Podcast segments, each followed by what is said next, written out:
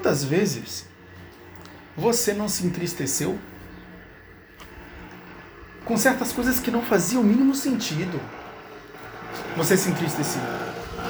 Estou falando isso porque eu quero falar da vida da, da vida real de vocês. Tá? Da vida real de vocês. Para que vocês olhem para a realidade e consigam identificar a quantidade de erros que vocês estão cometendo. E que isso, de uma certa forma, atrapalha a sua vida. Eu vou te contar uma experiência minha. Eu sempre fui um cara muito estudioso. Eu sempre amei estudar. De todas as coisas que há na face da terra para fazer, estudar é aquilo que mais me dá prazer. Eu me sinto realizado. Eu me sinto produtivo. Eu sou o resultado vivo daquela frase de Aristóteles, aonde ele diz: todo homem busca conhecimento. Todo homem se satisfaz com a busca do, do conhecimento. Basicamente, não foi assim, não foi com essas palavras que Aristóteles disse, mas foi isso que ele quis dizer. Né? A felicidade do homem está na busca pelo conhecimento. E não tenho o hábito de ficar decorando as citações como elas, como elas são, tá? Não faço isso porque eu acho que isso é inútil. É, tudo que você precisa saber é semântica. Eu vejo muitas pessoas tentando decorar citações como elas são ditas, né? Mas na verdade não. A ideia é você memorizar a semântica, ou seja, o que aquilo quis dizer. Depois você coloca suas palavras em cima, né? Mas de qualquer modo, hum, eu sou isso. Sou isso. Pense na coisa mais prazerosa que tem para fazer. Transar. Eu posso trocar sexo por estudo. Fácil. fácil, fácil, fácil, fácil. É a coisa que mais me dá prazer. Mas o que acontece, né? Por eu sempre estudar muito, eu sempre fui um cara conhecedor de várias coisas. Né? E uma vez eu fui conversar com um amigo meu, a gente estava conversando, e, e eu começava a falar as coisas e ele me contestava. Entende? Mas eu percebia que ele contestava coisas que eram verdades totais, absolutas. Entende? E basicamente ele não aceitava nada que eu falava. Entende? É, basicamente havia ali um desrespeito claro, como se ele não quisesse aceitar que eu sabia mais do que ele sobre aquela questão. É como se ele não quisesse aceitar a minha influência. Entende? É... E eu percebi claramente, porque eu, Eric, quando eu sei que alguém está falando a verdade, eu entendo rapidamente que é a verdade e eu aceito aquela influência. Porque ele está sendo verdadeiro, ele está falando a verdade, a verdade é o que mais importa. Sempre que alguém te disser a verdade, aceite essa influência na hora, independente de quem seja. Pode ser um mendigo na rua, você está entendendo? Porque as pessoas, o que, que acontece? Ela vê um cara de terno e gravata, muito bem vestido, né? E logicamente, o que sai da boca daquele cara parece ter mais valor do que um maltrapilho. Não é? Se botar um maltrapilho na sua frente e o cara bem vestido, o que sai da boca do cara bem vestido vai ter mais, signific... É, vai ter mais significado para você do que o que sai da boca do maltrapilho. Não é? Só que essa questão do gatilho da autoridade, né, isso basicamente é conhecido como gatilho da autoridade, aonde uh, você tende a aceitar melhor aquilo que uma autoridade, ou aquilo que parece uma autoridade, diz. Né? Então, você vê um cara de jaleco branco te dando conselhos para a saúde e se auto-intitulando como médico, ainda que ele realmente seja médico ou não, você tende a aceitar melhor os argumentos dele do que de um cara comum, vestido com roupas comuns, que não aparenta ser uma autoridade. Não é? não é? Vide os comerciais da Colgate. né? Onde o seu dentista recomenda a Colgate o seu dentista. Né? Não é o seu vizinho. Não é o fulaninho da esquina. Não é o Zeca do bar. Mas é o seu dentista. Recomenda a Colgate. Bom, se o dentista recomenda, né? Quem sou eu?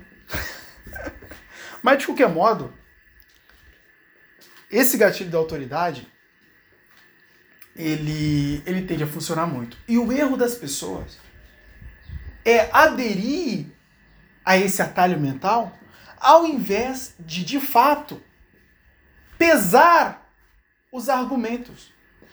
Qual destes dois, independente de suas vestimentas, independente de suas posições, independente de seus status, qual destas pessoas me diz a verdade? Por quê? A verdade está acima dos status. A verdade está acima da autoridade, porque a verdade é a própria autoridade. Cristo nos faz perceber isso brilhantemente. Ele diz: Eu sou a verdade. Ele mesmo diz: Eu sou a verdade. Né? Ele vai dizer que ele também é a vida. Eu sou a verdade. E ao mesmo tempo ele dizia o quê? Eu sou o filho de Deus. Então, ele dizia que ao mesmo tempo ele era verdade e que ao mesmo tempo ele era autoridade. E como Cristo não mente, não é? Então ele era verdade ele era, e ele era autoridade ao mesmo tempo. Mas por quê? Muito simples. Porque a verdade é a autoridade. A verdade é a autoridade. E não aquele cara de jaleco branco. E não aquele cara de terno e gravata, parecendo um executivo. Você tá entendendo? A verdade é a autoridade. Então, o que eu tenho que aceitar? Eu tenho que aceitar a verdade. O que eu tenho que buscar? Eu tenho que buscar a verdade. E é isto que importa. É isso que faz seres humanos inteligentes. A busca pela verdade acima de todas as coisas, ela está no topo, ela, está, ela, ela é o santo grau, ela é o máximo, ela é o ápice. A verdade. Então, todo aquele que te disser a verdade entenda uma coisa: não importa, não importa quem ele é. Não importa se é o presidente da república ou mendigo, não importa. Se o que sair da boca dele é verdade, isto é a autoridade. Isto é a autoridade.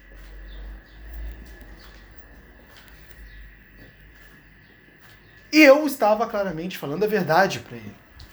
Mas ele não estava aceitando e estava buscando contestar tudo o que eu estava dizendo. Né? Não que é errado contestar o que você está falando, entende? Mas você tem que saber que existe uma linha tênue entre a discordância e a birra. Discordar é você ouvir um argumento, não concordar e contra, e, contra, e contra argumentar. Isso é discordar. Agora, você pegar, dar a mínima pro argumento e só contra-argumentar é birra. Você tá entendendo? E isso não é nada inteligente, porque isso é idiota. Isso é idiota. Você está deixando de aprender, você está deixando de aprender a realidade. Você está deixando de aprender o tema e apreender, ou seja, de entender a realidade, desvendar a, autoridade, a, a realidade, quer dizer, não a autoridade, a realidade. Você está deixando de aprender a realidade e desvendar a realidade. Você está ficando burro, você está entendendo? E o que mais tem é desses caras, teimosos, birrentos, e que se acham inteligentes mas não são.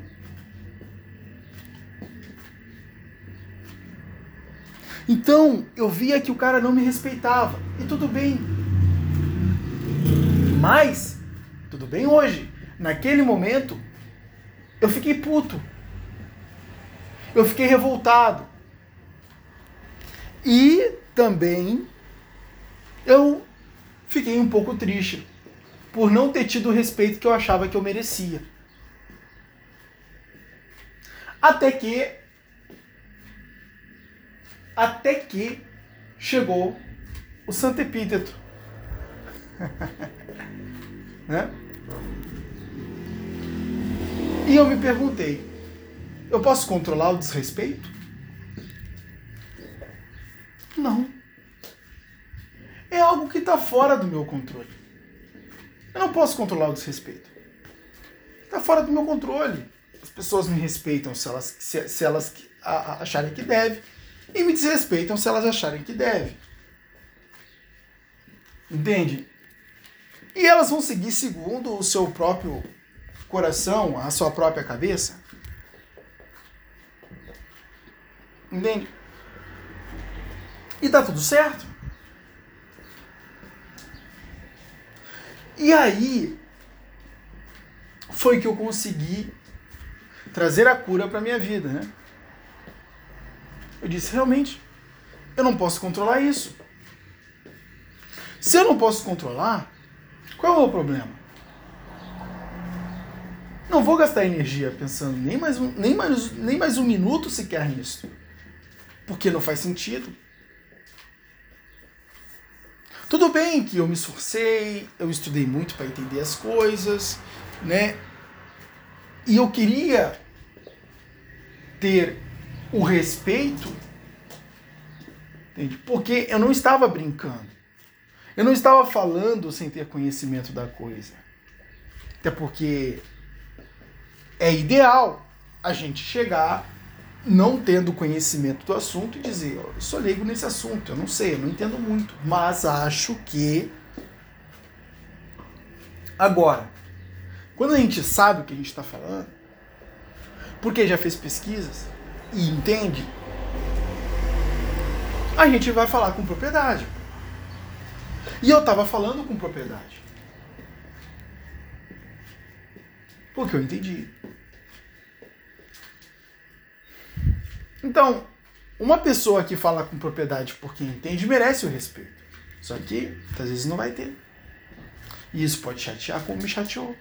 Mas cabe a nós entender as coisas que estão sob o nosso controle e aquelas que não estão. O que estava sob o meu controle naquele momento era enxergar a situação de uma outra ótica. E enxerguei da ótica que Epíteto me oferecia. Afinal, ele ensina. Pergunte-se o que eu posso controlar e o que não pode. Foque naquilo que você pode controlar e deixe para lá. Ignore o que você não pode. Eu não posso controlar o respeito das pessoas, então ignorei. Este foi o ângulo que Epíteto me ofereceu. E é o ângulo que Epíteto também te oferece. Então, o que você pode controlar e o que você não pode na sua vida? Olha para sua realidade. Hoje mesmo, você pode estar triste com algo que aconteceu e que você não tem controle nenhum sobre isso. Uma pessoa que te ofendeu e agora você está chateado porque foi ofendido por uma pessoa. Você controla a ofensa dos outros? Você controla a língua dos outros? Você controla o, a fala dos outros? É óbvio que não, você não controla nada disso. Mas o que, que você controla? O que, que você controla? Você controla a forma como você vê isso. O ângulo pelo qual você está contemplando isso. Entende? Se você ficar triste com as coisas que você não pode controlar, então o seu estado emocional é influenciado por uma coisa que é algo que você não pode deter. Então o seu estado emocional, ele é elevado por coisas que você não pode combater. Que você não pode muitas vezes nem sequer enfraquecer, porque não está sob teu controle. Deixar, os seus deixar o teu estado emocional nas mãos daquilo que você não pode controlar é deixar o seu estado emocional volúvel. É deixar o seu estado emocional nas mãos de algo que vai te controlar. Porque aquilo que você não pode controlar, a partir do momento que tem controle sobre o teu estado emocional, te controla. Perceba o quão nós somos fracos dentro da estrutura da realidade. Quantas coisas não nos controlam ao longo do dia? Um xingamento, uma ofensa, não é? Uma ação que não esperávamos de uma outra pessoa para conosco, que nos, para com a gente que nos prejudique. Não controlamos nada disso. Mas essas coisas nos controlam o tempo todo. E sendo que elas, e sendo que isso não faz sentido, Por quê? Porque diante de mim eu tenho a possibilidade de que nada mais me controle. Se eu tenho a possibilidade de que nada mais me controle, então por que eu aceito ser controlado? O que, que eu posso fazer nesse exato momento para não permitir mais que estas coisas que estão fora do meu controle me controlem? Eu posso mudar o ângulo, o ponto de vista. Eu controlo a forma como eu vejo as coisas. Se alguém me ofendeu, tudo bem, eu não controlo a ofensa dele. Então, e outra, eu só posso permitir com que ele me ofenda se eu me sentir ofendido. Se eu não me sentir ofendido, está tudo bem. Ah, mas eu me senti ofendido. Tá, você se sentiu ofendido, mas espera aí. Por que não mudar e mudando os pontos de vista acerca daquela ofensa até não se sentir mais. Porque se eu tenho, se, se eu aciono um determinado estado negativo automaticamente, isso tem que me dar mais razões para lutar, porque eu não posso reagir às coisas no automático. Eu preciso ter o autocontrole. Então, se eu automaticamente me ofendo com uma ofensa, então eu preciso estabelecer outras formas de olhar aquela situação para que eu elimine isso. Entende? Por exemplo, esta ofensa falou mais sobre ele do que sobre mim.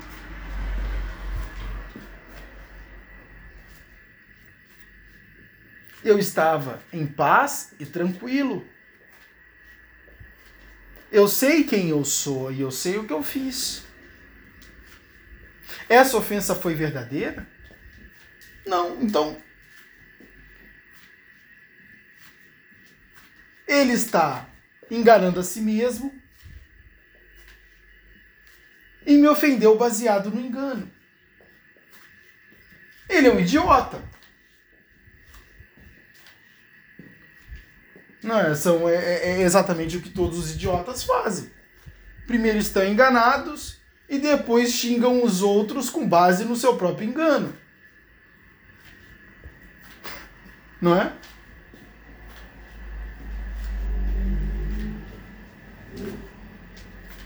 Isso é coisa de comunista. então, o bicho é um completo idiota. O que, que você pode fazer? Você ignora.